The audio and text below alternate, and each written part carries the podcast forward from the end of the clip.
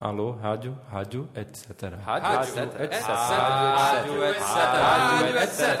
Rádio, rádio, etc. etc. Rádio, etc. Bom dia, boa tarde, boa noite. Estamos entrando no ar com mais um episódio especial da Rádio, etc. O programa número 10 do Contracorpo, Conversando com Dança. E nessa edição, a entrevista foi com os artistas Jailson Lima, André Vitor Brandão e Renata Pimentel, a partir do espetáculo Para Sempre Teu, da companhia Qualquer Um dos Dois, de Petrolina. Os textos críticos foram de Larissa Mota Calisto e Marta Pafões. Para ler os textos anteriores e ouvir as outras edições, acesse www.contracorpo.ciaetc.com.br Ou acesse a nossa página do Facebook, facebook.com.br contracorpo. Ficha técnica.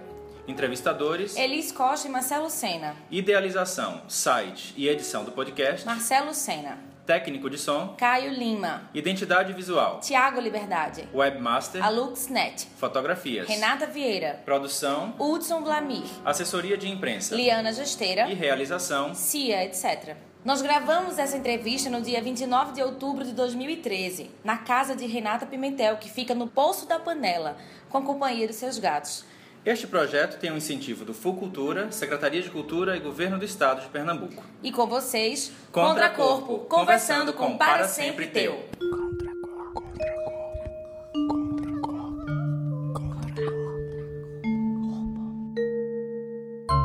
É, meu nome é André Vitor Brandão, eu sou bailarino da Qualquer Um dos Dois e faço a assistência de coreografia e direção de Jailson.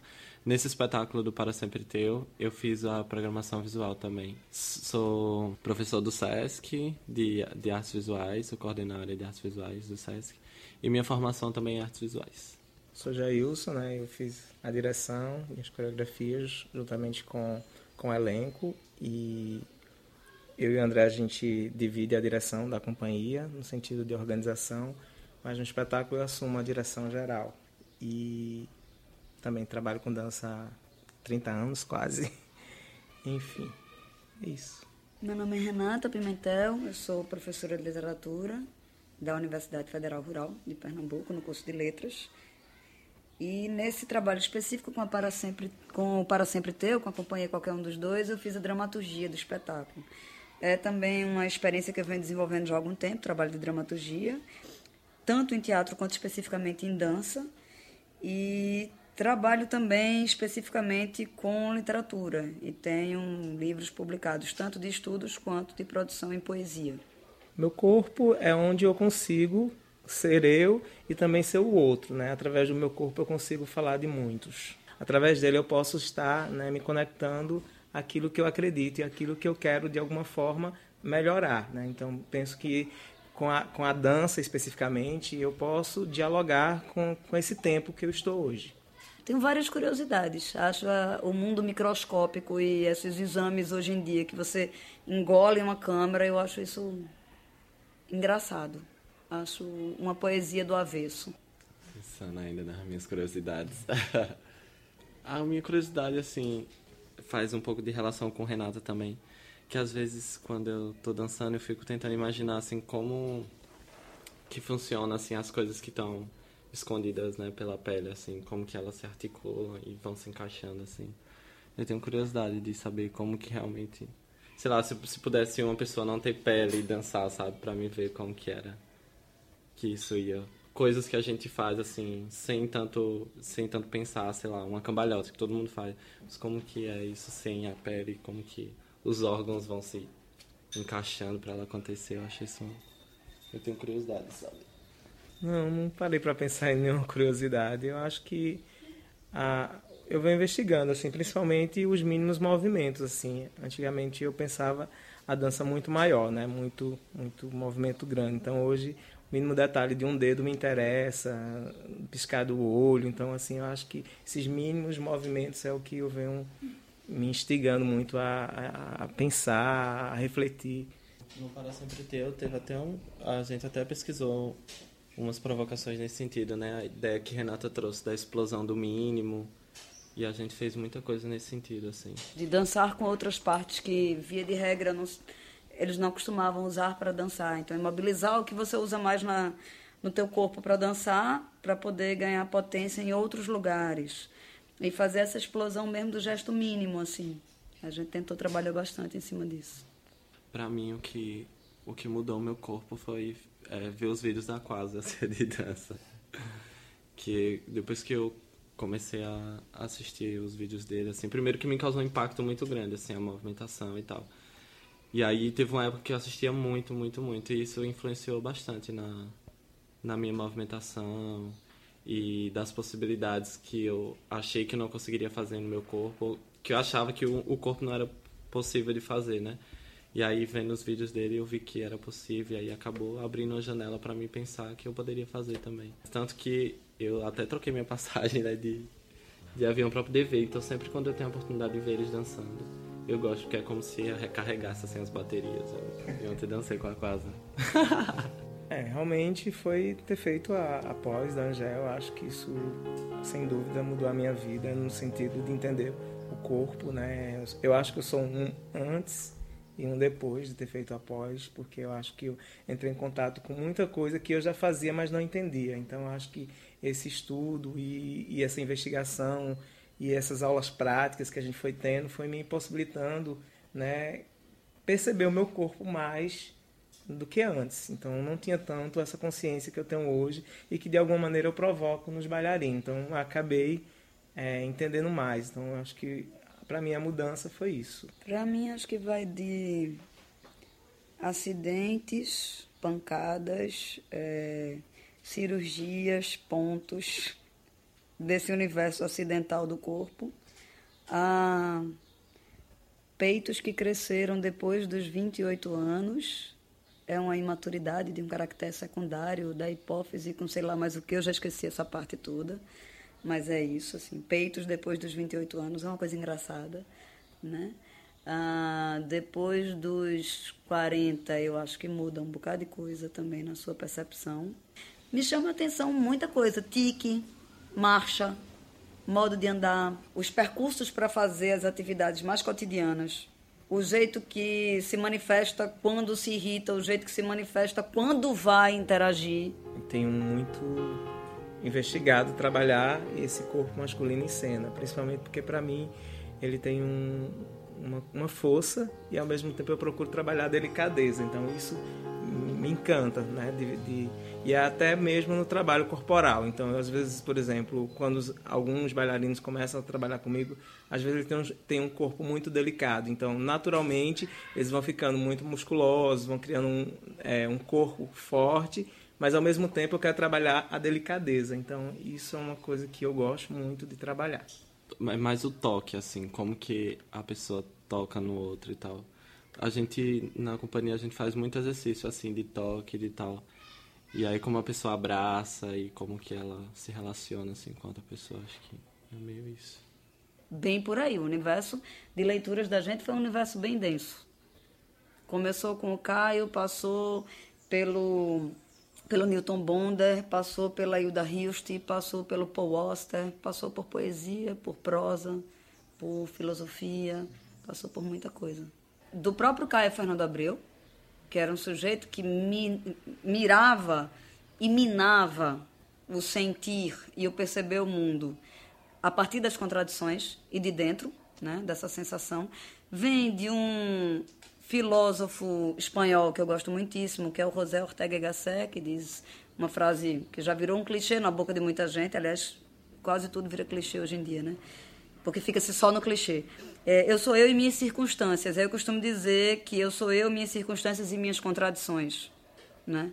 Então, aceitar essas contradições é perceber a gente mais completo. É, para mim vem muito já o próprio nome, né? Para sempre teu é um, é um nome que que sempre me chamou a atenção porque eu sempre quis muito que as coisas fossem para sempre mesmo.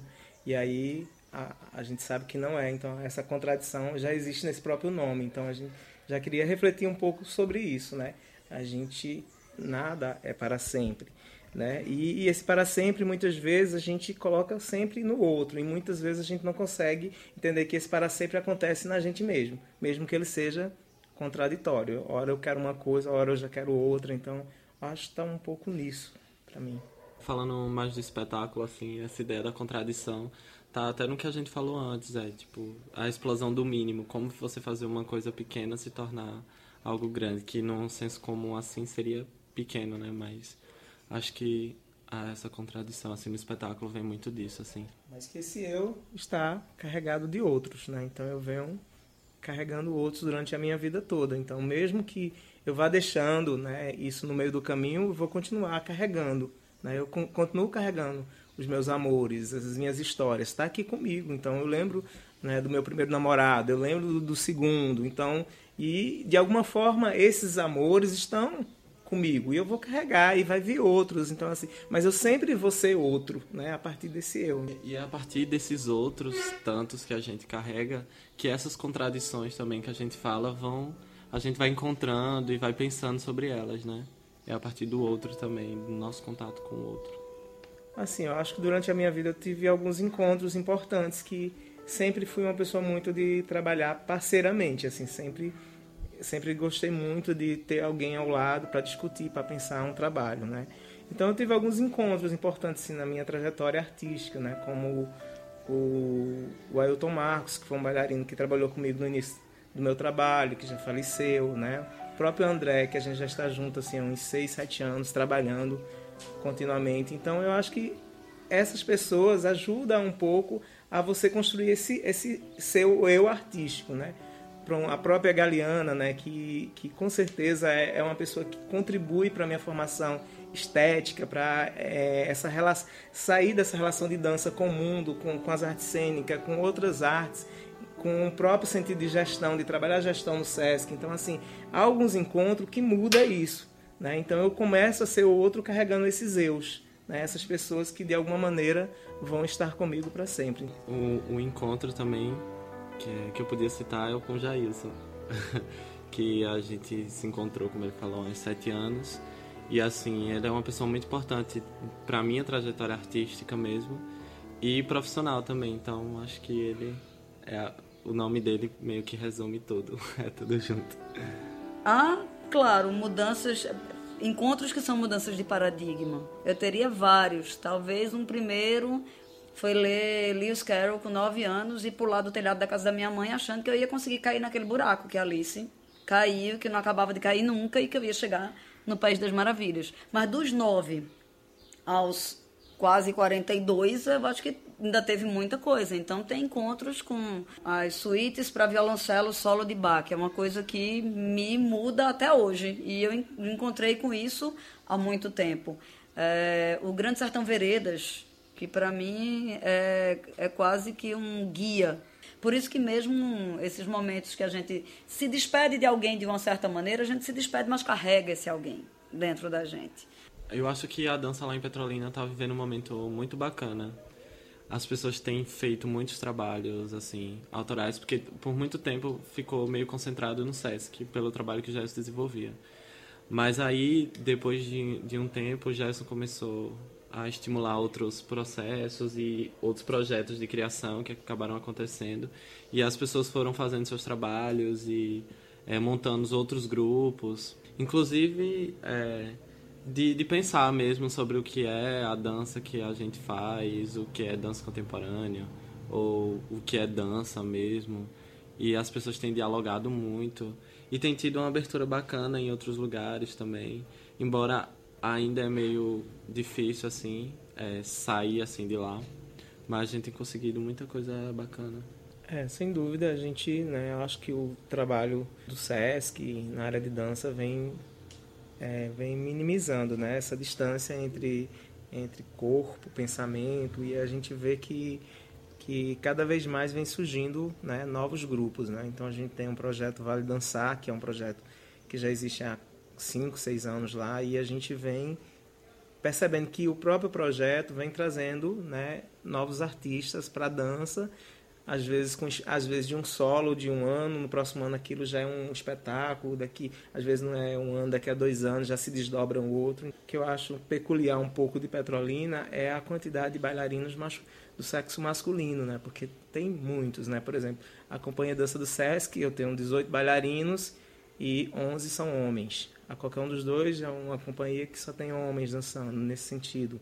É uma característica que eu acho isso interessante, que eu não sei se é pelo fato da qualquer um dos dois ser uma, uma companhia que eu decidi, né, e tá tendo uma projeção de a gente já está há seis anos sem parar, com vários trabalhos, a gente já conseguiu sair do, de só de Petrolina, já participamos de todos os projetos, desde que a gente foi, é, que se, se formou a companhia, a gente participou com todos os espetáculos da gente no Quarto Aqui Dança, que é um projeto lá da Bahia, já viemos com os trabalhos para o janeiro, então é um grupo que de alguma maneira vem saindo lá do lugar. O público para dança em Petrolina é muito grande também. Todos os espetáculos, independente de, digamos assim, de vertente, é, as pessoas vão assistir, mesmo não tem uma pessoa que só vai para dança contemporânea. Então todo mundo acaba assistindo tudo. É, a gente faz ensaio aberto, a gente faz, tem um projeto Dois Minutos para Dança lá, que a gente faz a cada dois meses com a companhia, que é Dois Minutos para Dança.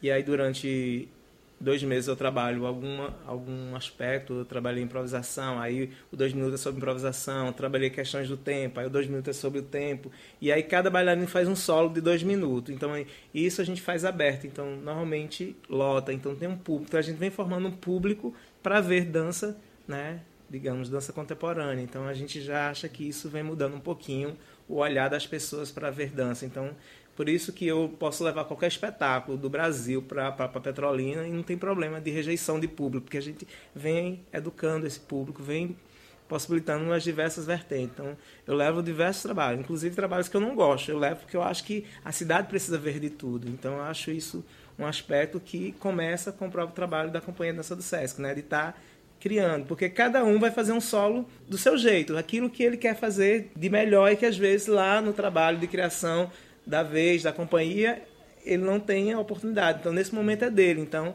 ele usa os elementos que eu apliquei durante as aulas para criar, fazer a sua criação. A cidade de Petrolina me impressiona. Na dança e em várias outras linguagens. Mas me impressiona muito. Hoje, sinceramente, se eu comparar a cena de Recife a cena de Petrolina, dá vontade de arrumar a mala e ir embora para lá. Eu vejo muito mais qualidade efetiva de, de escuta e escuta do corpo como um todo e de processo de explosão de criação. Talvez até aí vem uma crítica bem minha, talvez até porque as pessoas lá, elas não estão esperando os fomentos. Elas vão atrás e elas criam. O fomento delas é a fome de fazer a arte e não esperar o fomento aprovar um projeto para poder fazer alguma coisa. E aí eu realmente isso me dá muito mais vontade de trabalhar. Eu não sou fomento dependente, eu não consigo de jeito nenhum. Eu acho que a gente acaba produzindo e produzindo um monte de coisa que depois a gente não sabe nem onde vai botar. Sabe como é? Não sabe nem se aquilo ali de fato responde a alguma coisa sua, artística de verdade. E aí gera resultados que você diz, e agora? Bota em que prateleira isso aqui? Não sei, estou levando para casa. Onde é que eu vou botar? Eu não sei. Então, é, às vezes eu acho, sinceramente, que há um quarto de entulho de produção aqui. E eu estou falando em todas as linguagens, não estou falando só de dança, não. As últimas vezes que eu fiz parte de qualquer comissão de seleção, tinha hora que eu dizia, minha gente, por exemplo, edital de literatura, vamos extinguir? Cria um prêmio literário. Se o cara acha que ele é quintessência da poesia, bota ele para concorrer num prêmio literário.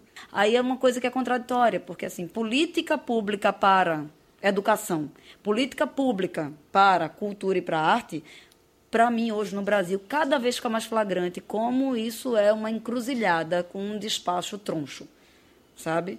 É, a gente está lidando e lidando mal com isso. Né? É necessário, mas é necessário como? O que é que a gente faz com isso? Por exemplo, fazer o Para Sempre Teu. A gente começou a pesquisa num projeto Funcultura, né, que foi espumas e bolhas, as relações afetivas na sociedade contemporânea. Um projeto que a gente, de pesquisa que a gente aprovou e que a gente terminou o projeto e não conseguimos, por exemplo, receber a segunda a segunda parcela. A gente terminou o projeto e aí a burocracia de você não entender, prestação de conta, a gente perdeu a segunda parcela. Mas a gente fez o projeto todo, prestamos contas, mas assim, a gente é tão ignorante a ponto de não entender isso que perdemos, perdemos 50% de um projeto aprovado por, por a gente não ter essa orientação, né? De, poxa, como é que funciona isso? A gente está em Petrolina para prestar conta, teria que pagar passagem de avião para cá. Então, assim, é uma burocracia. Então, a gente, esse processo todo para sempre teu foi construído, a pesquisa através desse fomento. E a gente só recebeu a metade porque a gente não conseguiu prestar conta em tempo hábil. Enfim, o que é que a gente vem fazendo a qualquer um dos dois? Todos os meninos, de alguma forma, estão trabalhando, né? Por exemplo, eu trabalho no SESC, o André está trabalhando agora, tem é, os outros estão trabalhando em, em, em, atividades afins, por exemplo, dão aula em projetos sociais, então vão se virando. E aí é tentar, né? Os festivais, tentar entrar em alguma programação, receber cachê, enfim, é isso. E aí quando recebe a gente divide igual para todo mundo, né? Paga as contas, o que tá, a gente vai anotando, tem um caderninho, mas no final nem todo mundo, né, tem condição, então acaba ficando o grosso para mim. Mas a gente precisa sobreviver, então cada um tem seu emprego. Não dá para a gente se dedicar 100%. Por exemplo, a qualquer um dos dois, a gente sempre é, se, é, tem aula pela manhã, né? Então a gente deixa o horário livre para se dedicar à companhia pela manhã e à tarde tem que fazer outra tarde e noite fazer outras coisas, né? Então, eu para mim é mais tranquilo porque eu tenho meu emprego, então dá para sobreviver. André conseguiu também. O Alexandre, que é aquele outro bailarino, também entrou agora como serviço gerais do SESC.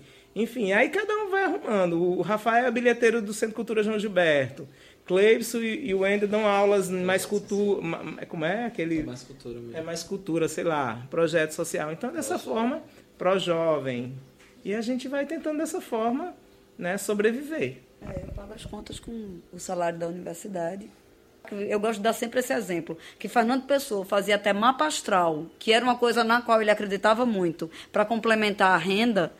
Ele deixou baús e baús que até hoje a gente está descobrindo, e heterônimos e heterônimos, inclusive ele, heterônimo dele mesmo.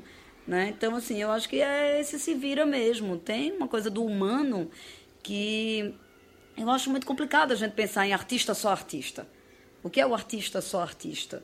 Porque aí a gente coloca ele entre um conceito romântico absolutamente demodé, né, do gênio incompreendido da sociedade, a volta ainda mais é, Mozart e o mecenato. Você precisa de um mecenas. Né? Não, eu acho que precisa lavar roupa também mesmo, assim, na mão, sabe? Produzir e fazer.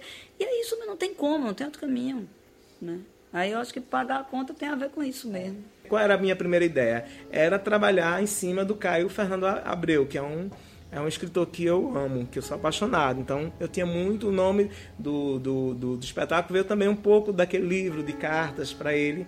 Fez pra, então o nome veio um pouco disso. Então a gente começou a, a ler bastante, né, principalmente Morangos Mofados, é, os dragões não conhecem o paraíso. E, e, a partir disso começou a criar células coreográficas e então foi criando um material. Entendeu? Só que quando Renata veio, ela trouxe mais outras coisas. Trouxe a Hilda, trouxe o Newton, Newton Bond, então trouxe autores que a gente foi organizando. Eu entendo tudo na vida como dramatúrgico. Você tem uma sequência, aquilo que eu falava do movimento, que me interessa no movimento do outro.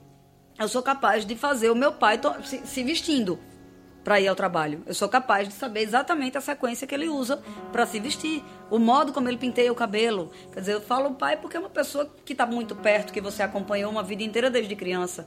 Então, o modo de cozinhar, o modo de mexer o doce de algumas pessoas que eu vi mexer o doce uma vida inteira. Minha avó era boleira e doceira, né? Então, tudo isso são pequenas células dramatúrgicas. E que aí, quando você coloca isso numa lógica de movimento, é outra história. Qual é a pesquisa? O que é que se quer dizer? O que é que esse corpo quer contar? E essa história não obrigatoriamente precisa ter enredo.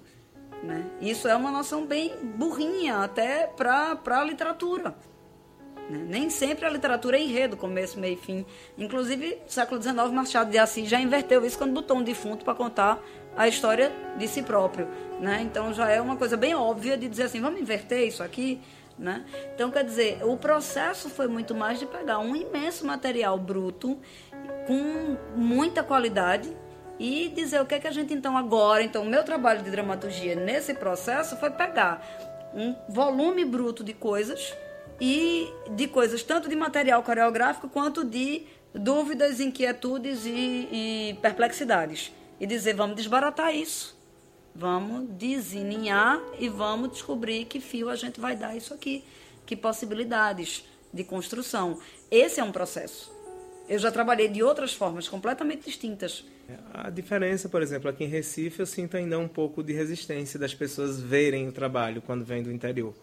É muito, a gente sempre, não é primeira vez que a gente vem para Recife participar de um espetáculo ou de um festival, mas assim, a gente sente que quase o público não vai, né? Mas assim, eu sinto ainda isso, essa dificuldade de olhar o interior como um produtor também de dança, né? Parece que aqui é a capital, essa onde se produz. Então, meio que eu acho que é importante a gente começar a refletir um pouco, né? Eu acho que as pessoas têm ido bastante em Petrolina, então tem que começar a desmistificar isso, porque estão indo lá, estão participando de festival. Eu acho que quase todos os grupos aqui de Recife já participaram de um festival em Petrolina e já viram o trabalho né, de dança feito em Petrolina. Então, acho que falta um pouquinho mais de generosidade das pessoas, né, de sair um pouco desse, né, desse local, enfim, ampliar-se mais, porque a gente está aberto mesmo. A gente quer fazer a nossa dança lá mesmo e quer ir para os outros lugares e quer ser bem recebido também, porque a gente recebe muito bem lá. E eu acho que aqui em Recife as pessoas não, não vão muito ver o espetáculo das outras pessoas. Aí fica meio que ilhas, assim, né? As pessoas. E aí isso eu acho que é, é um problema, assim. Talvez por isso que Petrolina tenha ultimamente crescido bastante, assim. Porque independente se é Lia Rodrigues, que já teve lá, ou se é um, um grupo da Coab 6, de um bairro de Petrolina. O público tá indo ver, independente de quem é, assim. Mas acho que aqui ainda tem um pouco isso, assim, tipo, a quase ser de dança tá lotado. Mas um outro espetáculo que é daqui, ou, que, ou a gente, ou sobre um paroquiano, por exemplo, que teve ontem também, né? Aí já é um público mais escasso, assim. É Petrolina, é a cena da gente. A gente vem trabalhando para isso. A gente quer esse lugar que é nosso. A gente não quer ser menos nem mais, a gente quer ser a gente. Entendeu? A gente quer ser a gente com as nossas particularidades, com a nossa identidade, com aquilo. Por exemplo, eu não tenho pretensão de sair de Petrolina. A gente quer ser qualquer um dos dois de Petrolina, de Juazeiro. A gente quer fazer essa dança lá e que ela possa ir para o mundo, mas seja de lá. A gente não está querendo copiar o que é que São Paulo faz, o que é que o mundo faz. Não, a gente quer fazer o que a gente acredita, né? Com todas as influências que eu venho recebendo do mundo. Então, me interessa estar tá lá, me interessa que esses bailarinos fiquem lá, que eles encontrem um campo de trabalho lá, que eles trabalhem lá, que eles tenham incentivo para não sair da, da, companhia, mas não tenho interesse, ah, vamos para Recife, vamos para São Paulo. Não, a gente vai fazer o nosso trabalho aqui. E é uma luta, né? São seis anos que a gente está com qualquer um dos dois. Estou há 18 anos com a Companhia Dança do Sesc, trabalho há 20 no Sesc, enfim, então é um trabalho que eu só vou ver, talvez eu não esteja mais nem no Sesc quando eu ver isso acontecer lá. Se eu gosto de ver dança, eu vejo tudo de dança que eu posso. Eu saio de Petrolina para ver estreia de espetáculo aqui, eu saio para São Paulo para ver espetáculo. E tudo que acontece lá em Petrolina eu vejo, não só de dança, mas de teatro. Para mim, a companhia que mais me marca é a Lia Rodrigues. Eu sou muito fã, eu acho que é um dos trabalhos que eu mais gosto. Esse último que eu vi, né, que foi a Pororoca, né? Também saí lá de Petrolina para vir ver aqui. Enfim, né? Gosto de Encarnados, já foi Petrolina, então para mim é um dos trabalhos que eu mais gosto. Eu também gosto muito de ver dança, assim como já isso, sempre que eu posso vir, eu venho. E YouTube, que geralmente os grupos todos colocam os trechos dos espetáculos no YouTube, né? E de espetáculo, acho que para mim foi um, o da, um da Quasa que eu vi por vídeo, a primeira vez, que era um 4x4, né, Jason? Que Jason tinha na casa dele. E ultimamente eu vi um chamado Objeto Gritante, que para mim também foi um espetáculo que deu um, uma ebulição, assim. Citar alguma referência específica de dança, tem muita coisa que, que eu poderia citar que para mim é, é, é, marcante ou é, é importante, mas eu acho que é mais importante até o raciocínio em si, por exemplo, do que o espetáculo que eu possa citar, porque tem tem coisas às vezes que vai parecer é, cota, sabe como é? Tipo, eu posso citar desde uh, um pequeno solo em processo que eu assisti de Rafael Cizan, que está estreando na companhia um, um solo dele chamado Ícaro, que é uma coisa que não sai da minha cabeça e que é um menino que começou a dançar há pouco tempo. Quer dizer, eu não estou botando a cota petrolina, estou botando algo que me marcou, mas que também tem a ver com a memória afetiva e tem a ver com o tempo. Porque, por exemplo, é, eu vi espetáculo da companhia da Pina Bausch, eu vi o, é, é, uma série de outras pessoas que são referências internacionais e que parece até que você está arrotando uma coisa ou fazendo uma cota, mas eu boto Rafael Cizan e o solo dele nesse mesmo lugar. Eu indicaria ver, se aventurar a ver e ir, olhar, procurar e ver, sabe, ver exposição, ir aos, aos aparelhos mínimos que a gente tem, ver o, qual é o acervo, por exemplo, do Museu Murilo Lagreca. As pessoas vão e não sabem o que é o acervo de lá e o que é qualquer outra coisa que aparece sazonalmente ali.